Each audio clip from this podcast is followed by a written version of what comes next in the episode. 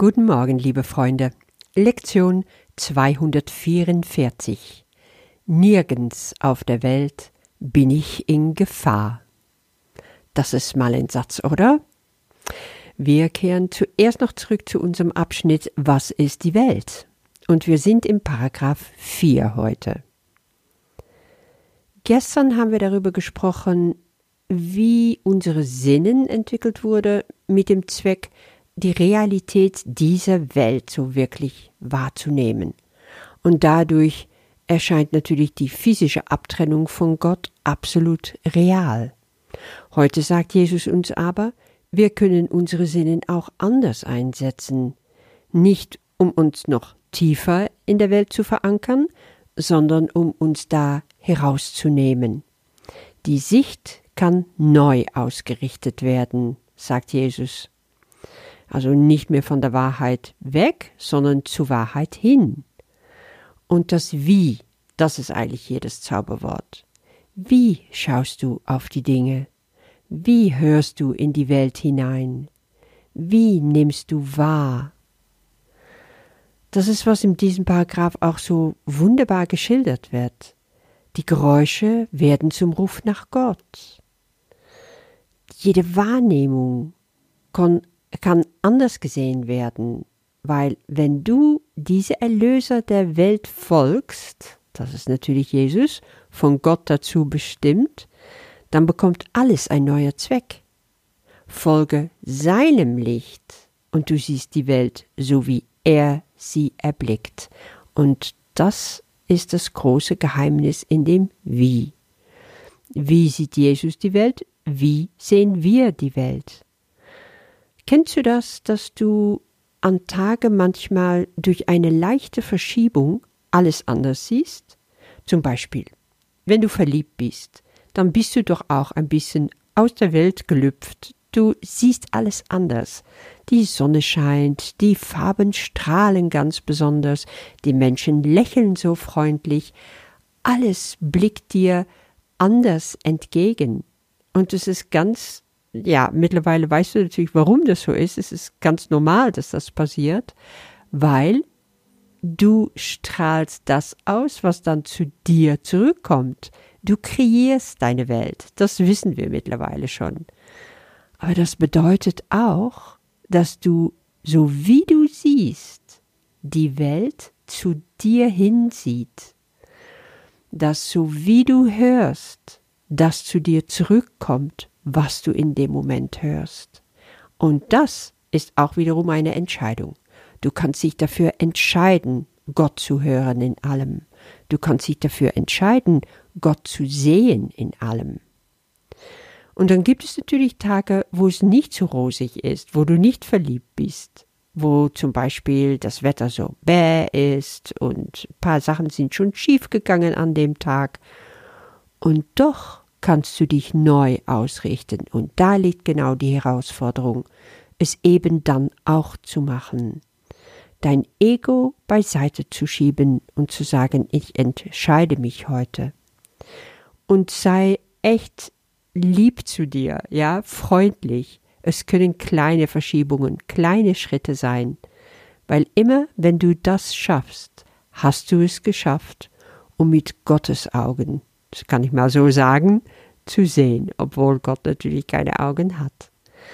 Aber da wirst du geführt, dein Innergeist wird dich führen und du wirst diese Möglichkeiten entdecken und dann die Welt anders wahrnehmen. Frieden und Gewissheit wird dir dann gegeben.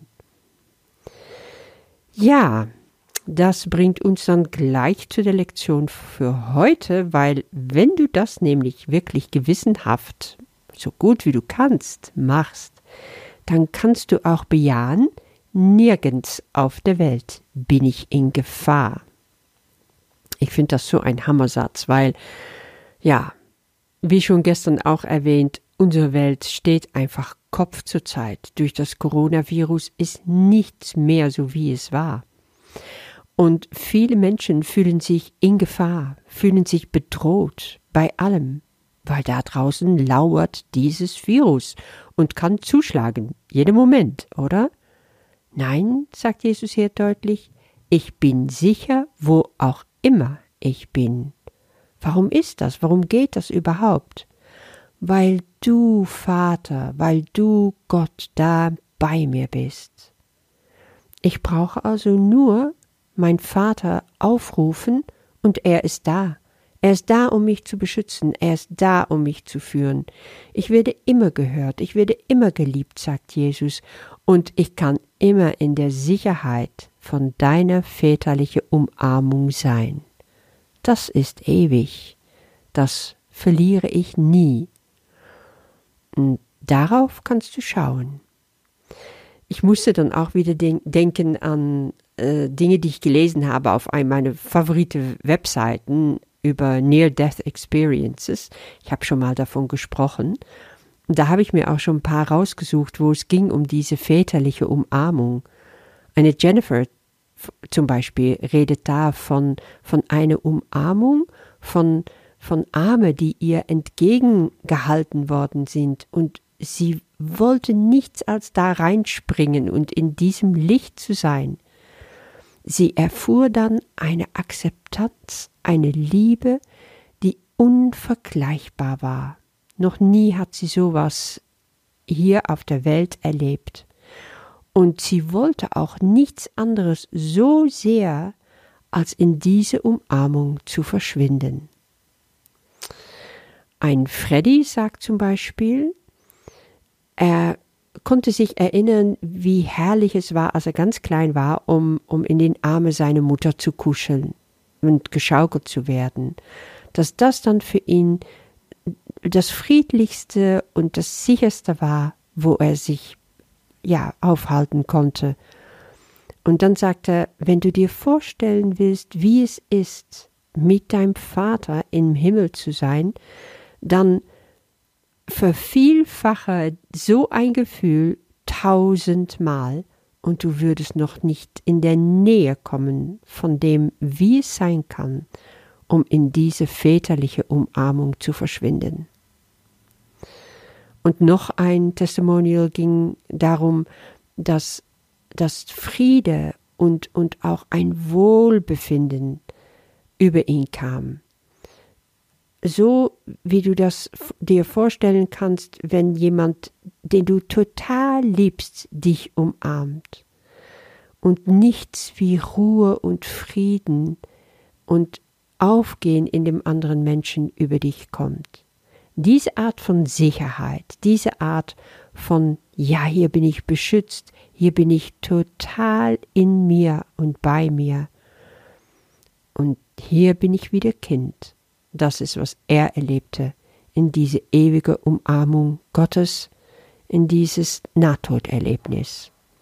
Ich finde es immer so spannend, um dann zu lesen, wie diese Aussagen, das, was Jesus uns im Kurs sagt, so nahe kommen. Das ist wie eine Illustration. Ja, soweit für heute. Und dann lese ich noch Gebet und Text damit du dann übergehen kannst zu deiner Meditation. Nirgends auf der Welt bin ich in Gefahr.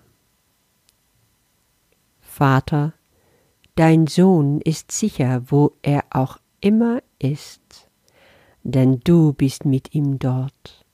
Er braucht nur deinen Namen anzurufen und er wird seine Sicherheit und deine Liebe wieder eingedenk denn sie sind eins.